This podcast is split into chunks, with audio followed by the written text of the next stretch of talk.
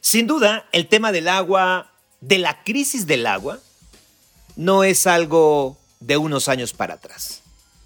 Tenemos décadas, mucho tiempo, tratando de hacer conciencia en la población de que el agua algún día se va a terminar.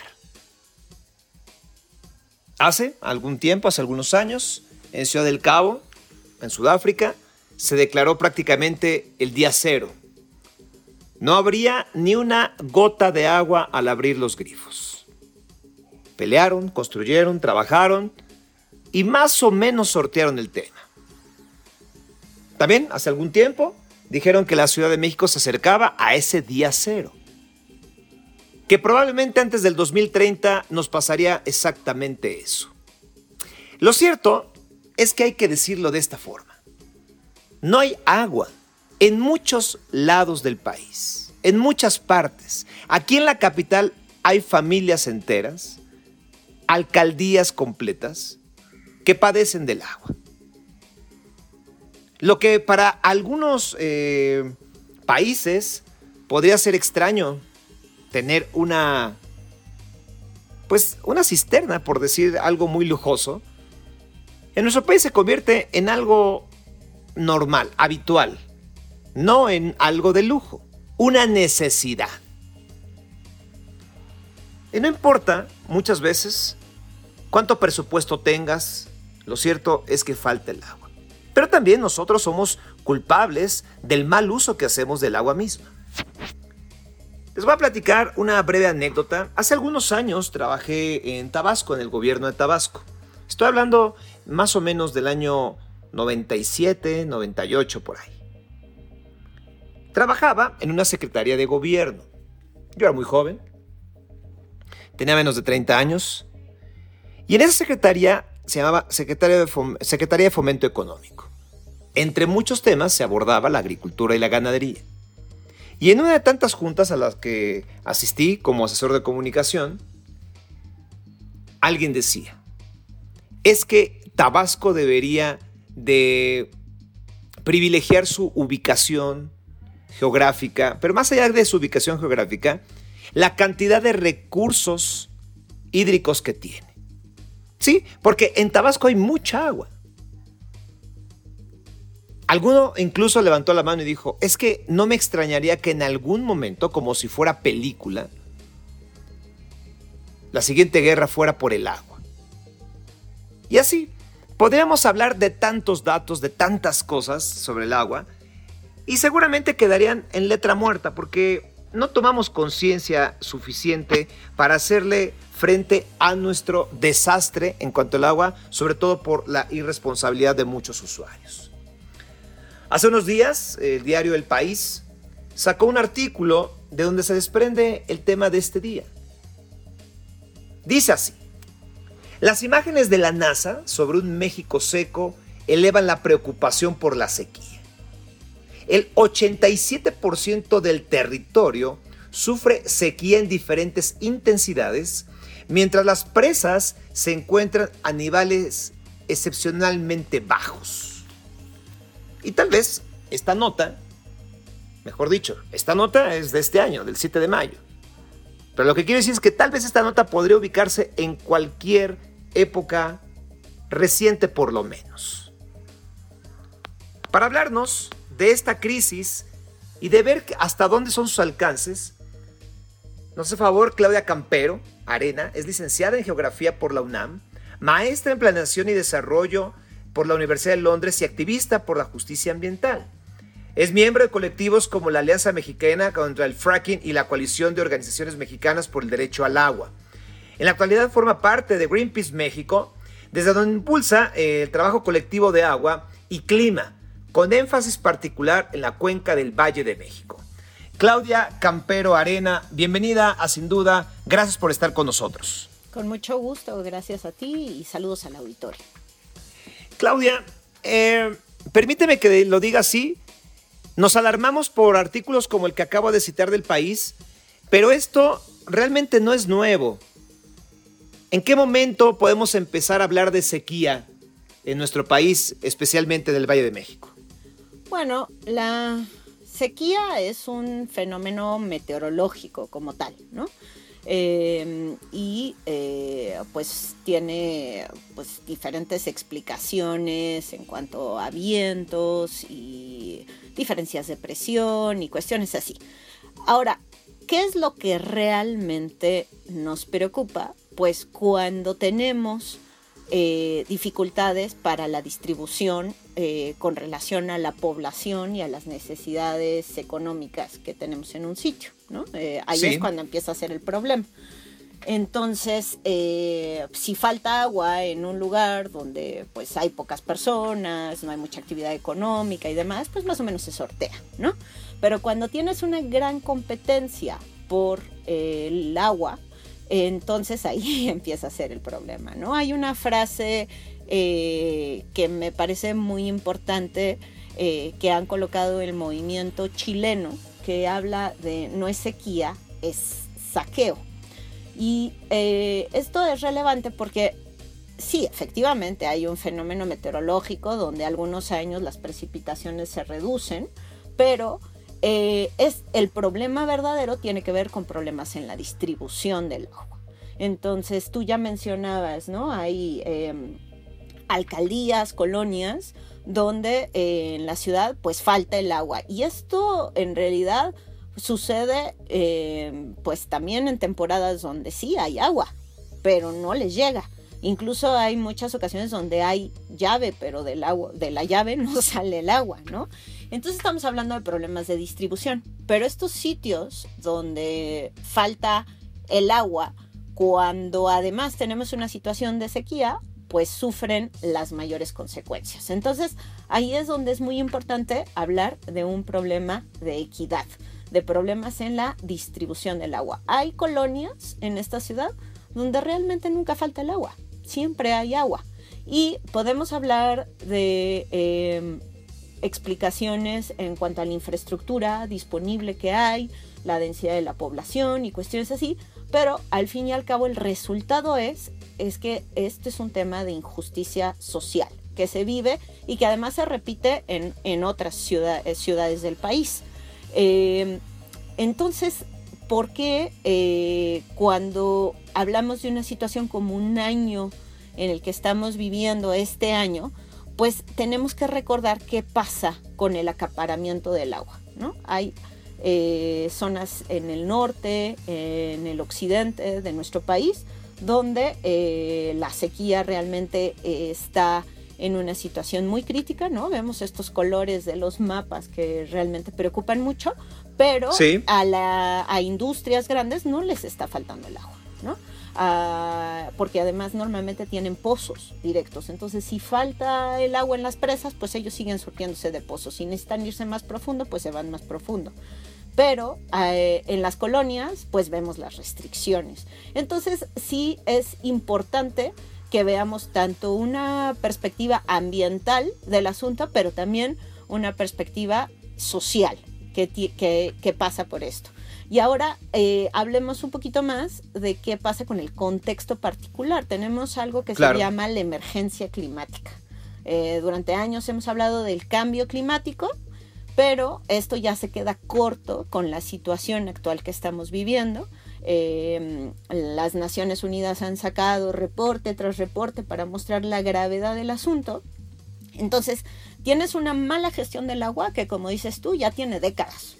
Pero, o sea, muchísimo tiempo. Eh, y tienes una situación global que te acentúa las problemáticas. ¿Por qué? La emergencia climática lo que nos dice es que eh, los fenómenos meteorológicos extremos, ya sea de lluvias eh, torrenciales como de sequías, pues se van a agravar en su, van a aumentar su frecuencia y su intensidad. ¿Esto qué significa? Básicamente, pues que más seguido vamos a tener problemas de estos extremos y que además eh, será todavía más acentuado estos extremos. Ahora, entonces, tenemos años gestionando mal el agua, distribuyéndola mal, eh, priorizando usos, por ejemplo, de industrias de altísimo consumo donde hay eh, falta de agua, ¿no? Y ahora pues tenemos un, un asunto adicional que es la emergencia climática, que nos coloca en una situación de urgencia de decir, bueno, ahora sí tenemos que repensar cómo hacemos las cosas para no seguir en esta situación y eh, sobrecargar a cierto sector de la población más que además siempre coincide con es el que de por sí pues la tiene difícil, ¿no? Porque el sector de la población que tiene menores recursos económicos tiene menor acceso al agua y entonces tiene que pagar el agua más cara porque tiene que acceder a ella a través de pipas que cobran un montón, eh, se tiene que organizar con los vecinos porque las pipas te cobran lo mismo si usas toda la pipa que si usas una cuarta parte de la pipa, ¿no? Entonces, de acuerdo, es parte del, calvario. sí, exacto. Ahora, Claudia, eh, yéndonos por partes, por ejemplo, en este artículo dice que México está en los niveles de sequía más altos registrados en los últimos 20 años. Y entonces cuando dicen eso, eh, queda como un poco árido eh, la, estadística, pero también argumentan que un 87.5% del territorio sufre sequía en diferentes intensidades y un 54% agoniza por la falta de lluvias. Hablando de este contexto, de solamente el que tiene que ver con el fenómeno meteorológico, explícanos de una manera sencilla ¿Por qué está ocurriendo? Entendemos el, calentamiento global o esta situación, emergencia climática, pero así que con peras y manzanas, ¿cómo lo podemos entender? Pues la realidad es que tienes eh, algunas cuestiones como cíclicas, ¿no? De que finalmente tienes eh, diferencias en los, em, en los vientos, en las corrientes marinas, que te generan eh, contextos donde tienes esta mayor sequía. Pero la sequía se agrava precisamente a través de cómo se gestiona eh, el territorio. Sí. ¿Qué pasa cuando tú tienes una situación donde le has ido ganando espacio a, la vegetación natural? Eh, tú y yo sabemos que debajo de los árboles hace menos calor. Sí. Que cuando estás en la calle, en el cemento, pues te rostizas, ¿no? ¿Por qué? Pues porque la vegetación guarda humedad, la libera lentamente, eh, te da sombra, pero el cemento que hace, pues absorbe los rayos del sol y los remite y básicamente hace lo que se llama el fenómeno de la isla de calor, del que sufrimos en las ciudades, ¿no? Por ejemplo, Luego tenemos problemas de deterioro de los suelos también rurales, ¿no? Donde se prioriza el monocultivo y entonces se deteriora la vida en el suelo mismo. Eh, es una cosa en la que muchas veces la gente no reflexiona. El suelo tiene vida y sin vida pues no puede darle nutrientes a las plantas, por ejemplo. ¿No? Entonces se va deteriorando esa calidad del suelo a través de la erosión, eh, de estar descubriendo el suelo en diferentes lados. Entonces todo eso le da menor capacidad a nuestro entorno de lidiar con esos cambios porque si eh, será que meteorológicamente los vientos, las presiones, todos estos temas, pero si tú tienes una gestión del territorio adecuada, pues los daños se reducen de manera sustantiva. Cuando tú tienes masas de cemento que van y van, y, o sea, son ¿no? kilómetros de, de calor, donde apenas tienes ahí unos arbolitos tristes, este, superpodados por diferentes razones y, entonces no les das el chance al entorno, no le das el chance al suelo, de cuál suelo estamos hablando cuando ni siquiera les dan tantito espacio a un pobre árbol que rodean de cemento, ¿no? Em, entonces todo esto es lo que hace que la situación se agrave muchísimo más. Y eh, creo que es muy importante decirlo porque es lo que también está en nuestras manos cambiar y gestionar de otra manera. Podemos eh, regresar a más espacios eh, verdes en las ciudades, podemos cuidar de mejor manera nuestros espacios de conservación, podemos priorizar eh, la vida más vecinal por encima de los grandes traslados al interior de las ciudades. Creo que una de las cosas que nos ha dado este contexto tan, tan difícil del año que hemos vivido con, con COVID es revalorizar diferentes cosas y, empezar a ver que, que a lo mejor lo que tenemos en nuestro entorno de barrio es también muy importante y muy valioso y tenemos que eh, aportar a trabajarlo mejor, ¿no? Claudia, eh, dices algo muy, muy padre, pero la realidad, al menos aquí en la capital, es que cada vez hay más cemento, ¿no? Hay cada vez más eh, edificios de multifamiliares y las zonas verdes hoy día se están eh, convirtiendo en roof gardens artificiales, aunque hay algunos esfuerzos de azoteas verdes eh, en, la ciudad, pero lo cierto es que el cemento de la capital cada vez va devorando más las pocas zonas verdes que tenemos.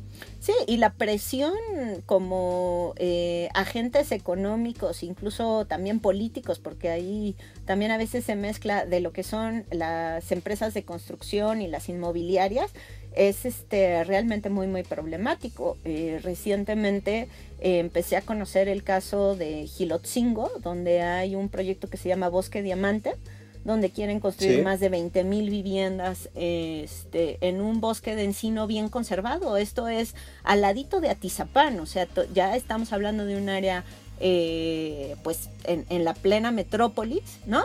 Que todavía es bosque y que la presión del sector inmobiliario, por desarrollar esa zona, pues está haciendo toda una batalla por conservar lo que llamamos el bosque de agua. Eh, hay varias eh, eh, zonas que todavía son boscosas de la Ciudad de México y que son sumamente importantes de cuidar para poder tener la viabilidad de seguir teniendo agua. O sea, el agua, la gente cree que viene de la tubería, pero el agua en su origen pues viene de los ecosistemas. Y si no hay ecosistemas, entonces vamos a tener cada vez más el agua corriendo rápidamente, inundándonos, pero generando el, desastre humano y luego sin poderlo aprovechar, yéndose este, cuenca abajo, ¿no? Entonces, por eso es que sí necesitamos em, realmente, número uno, detener estos proyectos que están causando daño en zonas que todavía eh, nos proveen de servicios muy importantes a toda la ciudad eh, y, luego además también eh, regenerar los espacios que sí tenemos todavía para ir recuperando. Sí hay posibilidades, necesitamos verlas. No solo estamos hablando además de bosques, también estamos hablando de humedales, de pastizales, que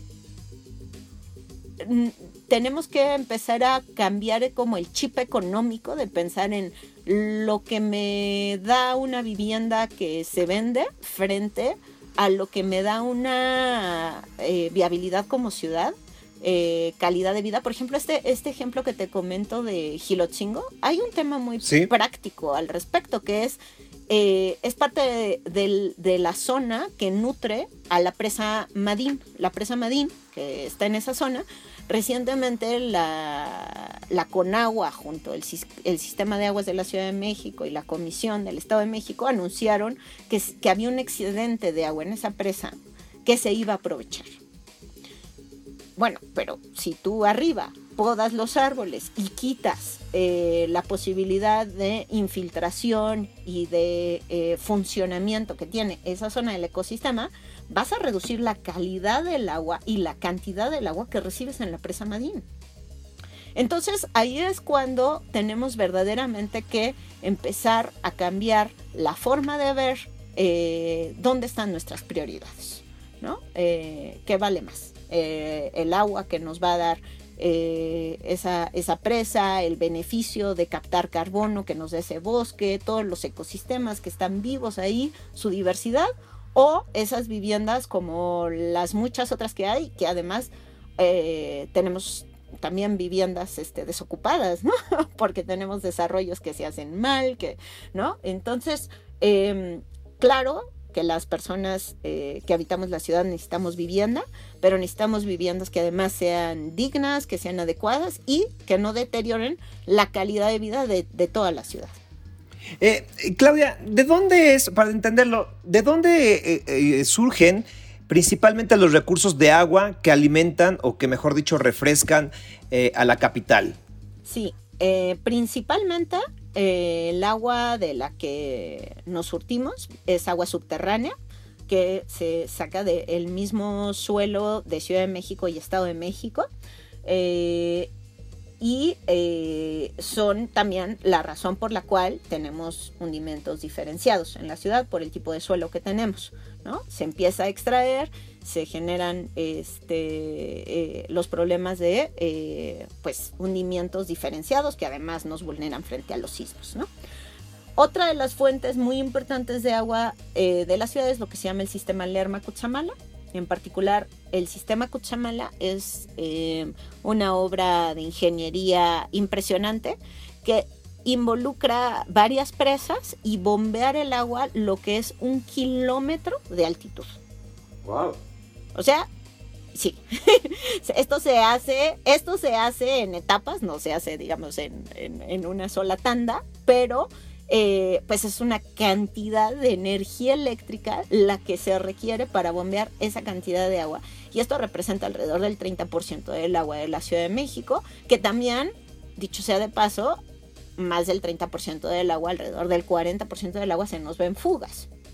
Entonces, empezamos ¿Qué cantidad de agua se va? ¿Le puedes repetir ese dato? Porque eso sí es indignante. Así es. Bueno, en Ciudad de México y en la gran mayoría de las ciudades mexicanas, alrededor del 40% del agua se nos va en fugas. Eh, esto tiene que ver tanto fugas en, el sistema de distribución como fugas al interior de este, los domicilios, las empresas y demás, ¿no? Entonces, eh, claro, pues estamos sedientos, pero no estamos aprovechando de manera adecuada el agua, porque estamos permitiendo que se nos vayan fugas. Em, pero déjame retomar rápidamente este tema del, del sistema Cuchamala la energía eléctrica que se requiere para bombear esta agua únicamente proveniente del sistema Cochamala es equivalente a la demanda de la energía eléctrica que tiene la ciudad de Puebla. Entonces, además, nuestra sed está alimentando la emergencia climática, porque en este país alrededor del 70% de la energía eléctrica viene de combustibles fósiles. Entonces representa emisiones que están acelerando este calentamiento global que nos está volviendo más sedientos, más propensos a las sequías. Entonces realmente estamos en un círculo vicioso del que necesitamos salir. Y ahí es cuando, Sergio, yo te digo, pues es que esto que se oye muy bonito de los espacios de conservación y áreas verdes y todo lo demás, no es romántico, es un tema de, de supervivencia. Ya nos urge voltear a ver esto y darnos cuenta que es por nuestra propia posibilidad de vivir aquí que tenemos que realmente tomarnos en serio una gran cantidad de medidas, ¿no? Obviamente arreglar las fugas, naturalmente que cuidar los suelos de infiltración, también captar el agua de lluvia, eh, repensar cómo eh, vigilamos los riesgos que tenemos en la ciudad, ¿no? O sea, con protección civil, reestudiar los planes, porque la cosa se va a poner más complicada. Entonces, ahí eh, bueno, estamos muchas organizaciones, tenemos un colectivo que se llama Agui Clima y estamos trabajando en estos ejes que necesitamos contemplar y que se necesita ver de una forma más integral.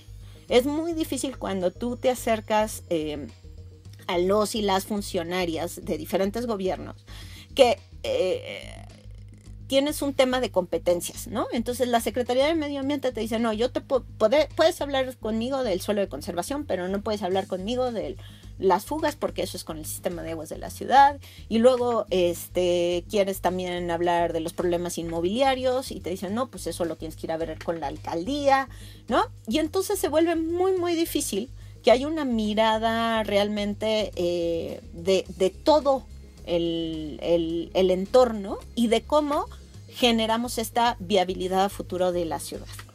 Oye, Claudia, a ver, eh, quiero hacer aquí un, énfasis en esta parte porque yo te iba a preguntar, ya me, ya me ganaste con la respuesta, de que si las autoridades entendían o no el problema, porque como tú lo platicas en esta, eh, en esta charla eh, muy informal, pues a cada uno nos empieza a preocupar y tratamos o trataremos de hacer lo que nos corresponda a cada uno de nosotros, ¿no? Cuidar el agua, revisar nuestras fugas de la casa, e, en fin, lo, que es más básico en el día a día.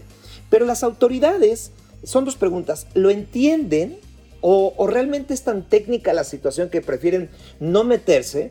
o tiene que ver con intereses económicos, como lo has eh, dado entender un poquito también. Y la otra es, ¿no valdría la pena o acaso no hay una autoridad respecto al agua que centralice todas estas peticiones y que exija una normatividad a todos? Bueno, este, ya me abriste varias preguntas, ¿no?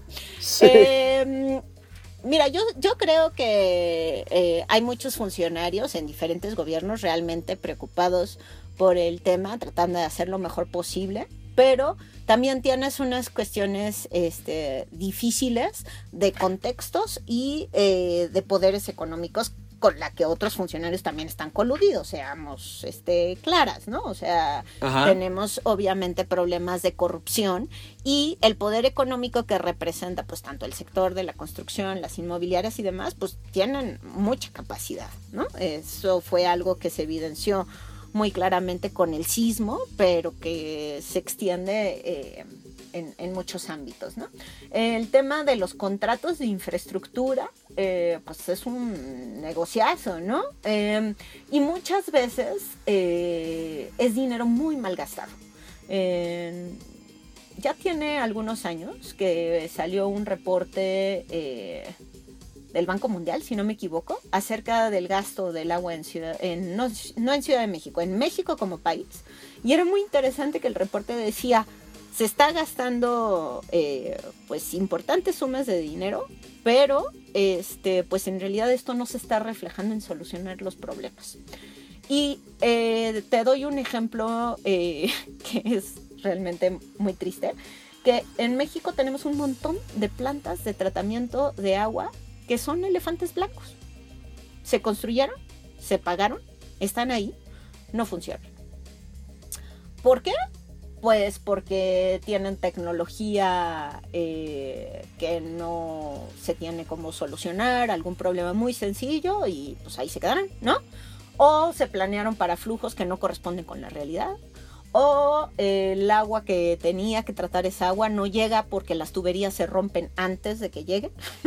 Entonces, eh, el, resultado es que tenemos una gran cantidad de plantas de tratamiento que no sirven para nada, ¿no?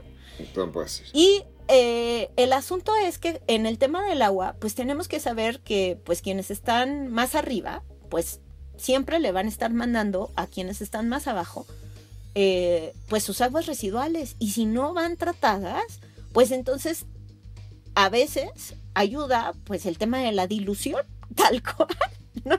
Va más diluida las aguas hervidas y entonces, bueno, se hace alguna coloración o lo que sea y eso se va a las tuberías, ¿no? Em, una, un, ejemplo eh, diferente es, por ejemplo, en Veracruz, donde tienes una gran cantidad de extracción de hidrocarburos y entonces, bueno, pues tienes fugas por aquí, por allá, ahora es el tubería, el pozo, diferentes cosas de infraestructura que van fugando. Y pues tienes riachuelos que los ves ahí con su capita ahí de aceite, ¿no? Terrible. Y em, pues río abajo, esa agua se aprovecha. Esa agua la gente la utiliza para consumo doméstico. Y este, simplemente, pues como Veracruz es una zona donde generalmente hay abundancia de agua, pues la dilución ahí ayuda, ¿no? Porque entonces, bueno, pues los contaminantes se hacen menos evidentes, ¿no? Eso no significa que dejen de estar ahí, ¿no? Y que la acumulación de contaminantes, además, imagínate, de extracción de hidrocarburos, pues eso genera daños a la salud, ¿no? Claro, total. Entonces, eh, ese, es, ese, es, el contexto que tenemos y eh, no hay novedad, como dices tú, pero sí hay una cuestión importante que es, número uno, no lo sufrimos de igual manera, ¿no? Hay personas que todo el año, en cualquier momento, abren la llave y sale agua. Y además de una calidad más o menos razonable. Y que en el caso de que llegue a faltar, pues pueden pagar una pipa privada y no pasa nada, le echan en una cisterna muy grande de buena capacidad y listo. Pero hay gente que cotidianamente se tiene que levantar a las 4 de la mañana para abrirle la llave, para sacar el agua en, la temporada que hay menos, este, menos demanda, ¿no? Porque generalmente lo que tú tienes son sistemas donde em, tienes tantas fugas y tan baja presión que cuando hay alta demanda de agua, pues zonas enteras que simplemente no reciben el agua.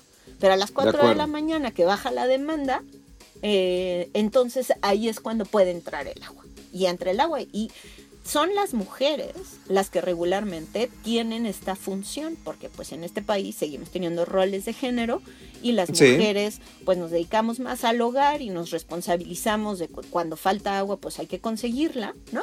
Y entonces esto también es una injusticia que eh, se vive al interior de eh, los hogares, ¿no? Tienes como varias capas, hogares que todo el tiempo tienen agua, pero hogares que no tienen agua y entonces al interior de los hogares eh, se sobrecarga el trabajo de ciertas personas al interior de esos hogares que se eh, pues terminan teniendo consecuencias en sus capacidades este, laborales, pues incluso de descanso, ¿no? A las 4 de la mañana, pues supongo que la mayoría de quien nos escucha estará en algún sueño, ¿no?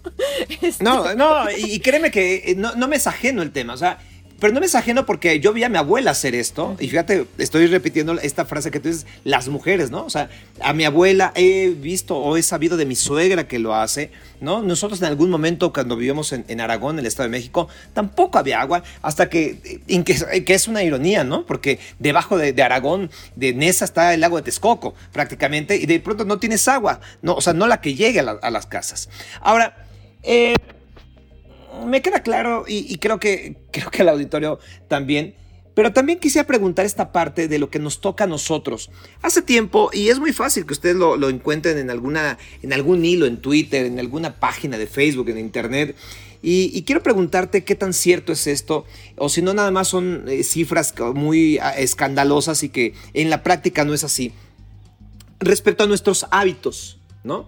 Por ejemplo, eh, siempre hay artículos de cuánta agua se necesita para producir nuestros propios alimentos. Y entonces al escuchar las cifras de la cantidad de agua que se utiliza como por ejemplo para un, bistec, para un trozo de carne, quiero decir, o para algún litro de leche, está la cantidad de agua que entonces...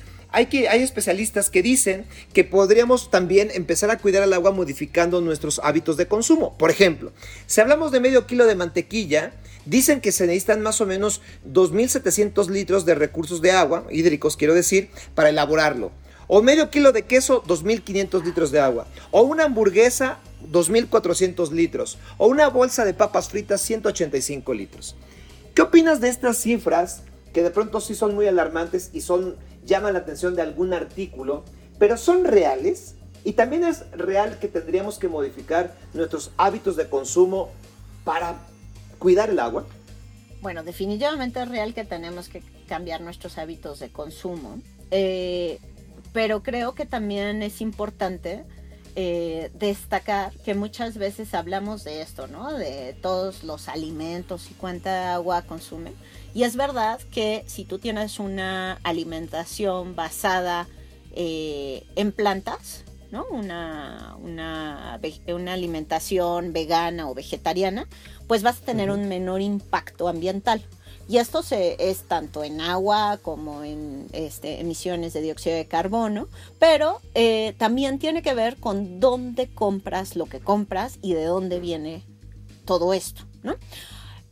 ¿Qué quiero decir? Si tú estás consumiendo eh, uvas que se importan de Chile, pues claro que va a ser diferente tu impacto tanto en emisiones como en agua, que si tú estás consumiendo, este, no sé, uvas de Baja California, pero pues de Baja California no hay tantísima producción, entonces a lo mejor significaría que no consumes uvas tan seguido, pero a lo mejor sí puedes consumir otras cosas que sí se dan cerca de la ciudad.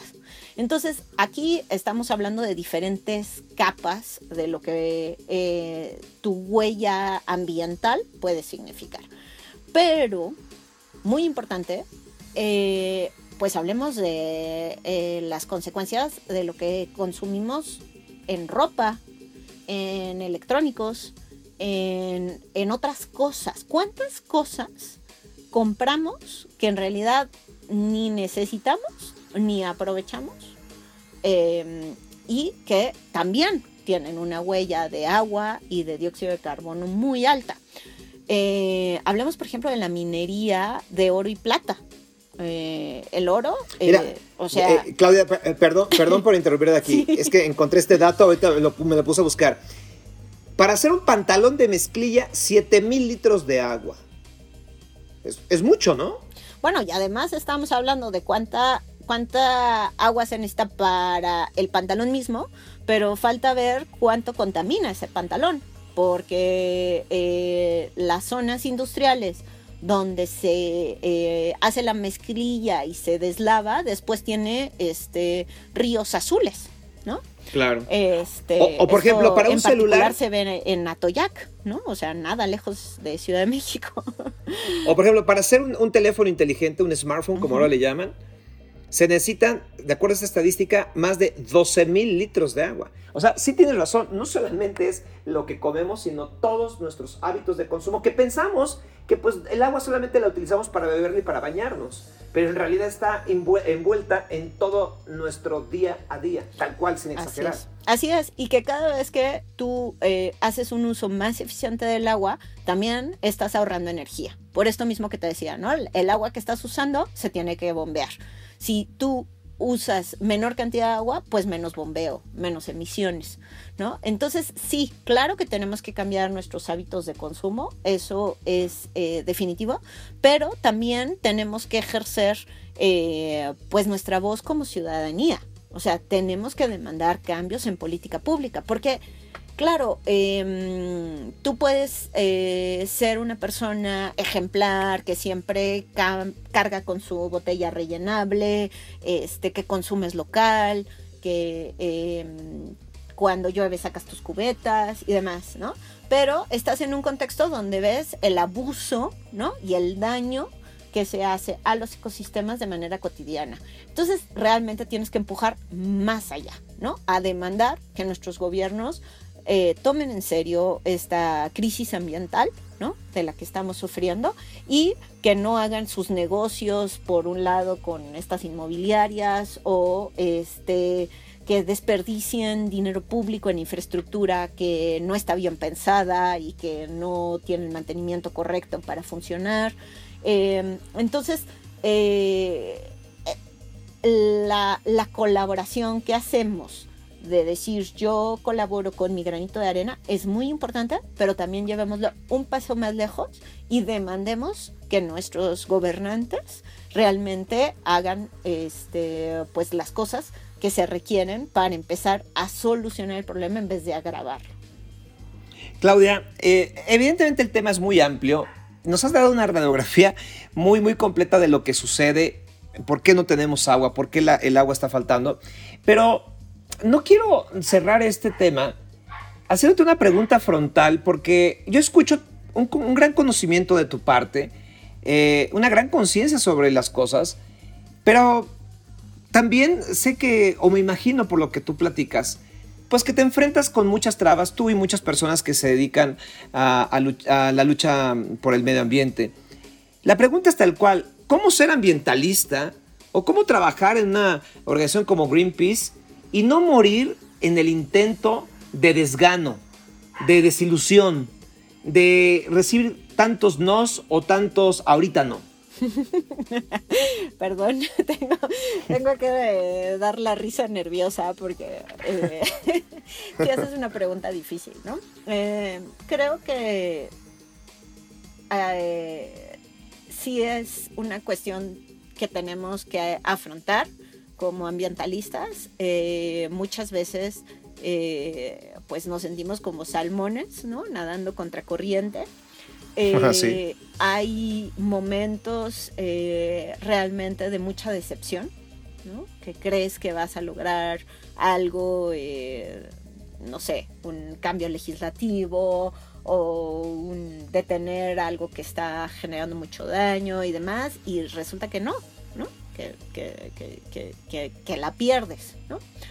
También, em, todavía más grave, pues eh, en este país eh, se siguen matando ambientalistas, ¿no? Generalmente estamos hablando de personas que están eh, en, en los lugares donde se está atentando contra la naturaleza. Entonces frecuentemente estamos hablando de personas este, campesinas, indígenas, eh, que se encuentran en, una situación de mucha vulnerabilidad, ¿no? defendiendo los bosques, por ejemplo, de los talamontes, eh, luchando contra mineras, luchando contra represas y eh, pues defender el ambiente también representa un riesgo, un riesgo para la vida y antes de, asesinarlos, este, pues muchas veces pasa por un tema de amenazas, de golpear, de criminalizar. Todo esto eh, le sucede a muchas más personas eh, que están tratando de defender el ambiente, ¿no? Eh, entonces, naturalmente que es muy, muy duro, pero también creo que, bueno, al menos yo me alimento de las posibilidades y la esperanza de cambio, porque sí me imagino las, los panoramas diferentes y porque creo que eh, somos mejores como humanidad que, lo que estamos haciendo ahorita. Em, sé que no va a ser el futuro como más lo quisiera yo, me lo imaginara yo en el mejor escenario posible, pero eh, imaginarse esos escenarios también nos ayuda a construirlos y materializarlos. Em, yo tengo, pues, desde 2005 trabajando el tema del agua y hay muchas cosas que permanecen em, igual, ¿no? Eh, como esto que te comento de las fugas, ¿no? Que es una exasperación que se siga perdiendo el agua así en las fugas, ¿no? Pero, por ejemplo, en el tema de captación de agua de lluvia ha habido un cambio ha habido un cambio porque hablar de captación de agua de lluvia hace este 20 años, pues era prácticamente imposible, era se burlaban de ti, ¿no? Y ahora pues ya hay programas este, de gobierno ejecutándose, este, pues con sus dificultades y, como quieras, ¿no? Y con sus limitaciones, pero sí hay ciertas cosas que van cambiando. Y esas cosas que van cambiando también generan impactos en las familias que pueden verse beneficiadas de ellos, ¿no? Em, entonces, y pues a veces perdemos y a veces ganamos, em, pero creo que para mí, en lo personal, eh, no podría simplemente doblarme de brazos y dedicarme a otra cosa. Eh, creo que me haría sumamente infeliz, más infeliz de lo que me hace el tratar de eh, generar estos cambios que, me imagino y que sueño y que me alegran y que aunque no se materialicen como me los imaginé, si ciertas partes de eso se van logrando, eh, pues creo que, que, habrá valido la pena. Oye, Claudia, perdóname la pregunta porque tal vez tenga que ver con alguna intimidad de tu vida cotidiana, pero ¿Cómo tú o como un ambientalista como, como tú y tu equipo, con las personas que luchan y que analizan y que han platicado eh, eh, y que han analizado y estudiado todo el agua, me dices que desde los 2005, ¿tú cómo cuidas el agua en tu día a día? ¿Qué haces? En tu, ya en tu lucha personal, no digamos para hacer conciencia con los demás, sino tú todos los días que tienes conciencia de este tema, ¿cómo manejas el agua en tu vida? Soy un una policía este, desde hace mucho tiempo de quien quiera que está lavando los trastes, cómo los está lavando, eh, asegurar que esté cerrando la llave, de que se meta a lavar lo que verdaderamente está sucio y no algo que se puede doblar y volverse a usar. Este, de que no haya fugas, que se este, asegure que eh, no se esté consumiendo el agua así nada más. Este, pues lo típico, ¿no? Cerrarle al agua mientras te enjabonas, eso para mí es como ya algo embebido, ¿no? En, en, mi, en mi, naturaleza, en mi cotidianidad y eh, creo que he logrado que las personas que me rodean también lo, lo pongan en práctica, pero sobre todo este tema de no consumir cosas adicionales que, que no requiero, ¿no? O sea este, me encanta recibir cosas de segunda mano. Este, me, da muchísima tristeza cuando veo programas de tele, películas, particularmente de Estados Unidos, porque ahí hay una mentalidad bien fuerte de consumismo, ¿no? Donde la diversión es ir de compras. ¿no? Es, verdaderamente tristísimo que tengamos. Y además se, se embebe en nuestra imaginación y se vuelve una aspiración. ¿No? Entonces, en vez de pensar que la diversión es irnos de picnic con los amigos y jugar con una pelota o volar un papalote, estamos pensando que la diversión es ir a comprar cosas. O sea, pero ¿por qué? ¿No? Eh, interactuar entre las personas es lo que nos da felicidad. Las relaciones, este, cuidar eh, estas, esta, pues, la, familia, los amigos, este, eso es lo que nos da felicidad en la vida. Más cosas nos estorban, este, luego necesitamos bodegas, este, se vuelve una locura. ¿Qué, ¿Qué importa que en todas las fotos salga yo con las mismas tres blusas? Pues son mis blusas preferidas, ¿no? Este, para mí, pues, esa es la cotidianidad y este y a lo mejor eh, suena un poco ajeno, pero em, pues mm, no me imagino vivir de otra forma. Claudia, eh, ¿qué opinas? Porque también acabo de leer esa estadística hace, hace un par de días, que los mexicanos somos de los países que más nos bañamos en el mundo. Es decir, que gran porcentaje de la población, estamos hablando más del 80% de los mexicanos, nos bañamos mínimo siete días a la semana o siete veces a la semana. El otro día le preguntaba a un compañero de trabajo y él decía de una manera muy desfachatada que se bañaba 12 veces a la semana. Quiere decir a la semana, ¿no? ¿Qué opinas de eso? Pues este, hay, hay como esto, ¿no? Está muy embebido en, en todo mundo que si no te bañaste hoy, pues qué cochino, ¿no? Este, y pues yo digo, yo también me, baño todos los días, la verdad, ¿no? Pero si le cierro al agua cuando me estoy enjabonando y demás, ¿no? Eh, yo conozco otros países donde se bañan todavía más, ¿no? Eh, sobre todo donde hace mucho calor, ¿no? Se bañan en la mañana al despertar y antes de dormirse en la noche también, ¿no? Eh, creo que el tema tiene que ver con, eh, pues sí, o sea, te vas a poner a cantar en la regadera y te vas a llevar las horas y te está haciendo masajito el agua y, ¿no? O pues nada más te estás enjabonando y rápido y este ya te sientes limpia, limpio, ¿no? Em, eh, o sea, sí, también tiene que ver la temperatura, ¿no? O sea, cuando estás en un día muy frío, pues a cualquiera no se le antoja bañarse. claro, claro. Eso también sucede, ¿no?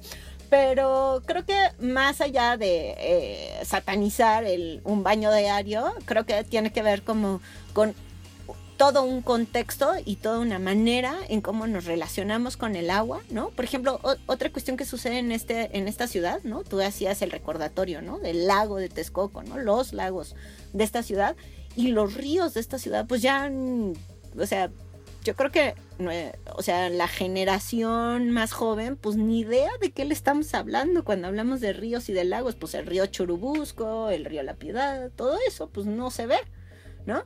Eh, hemos eh, generado eh, una barrera completa en cómo interactuamos con el líquido.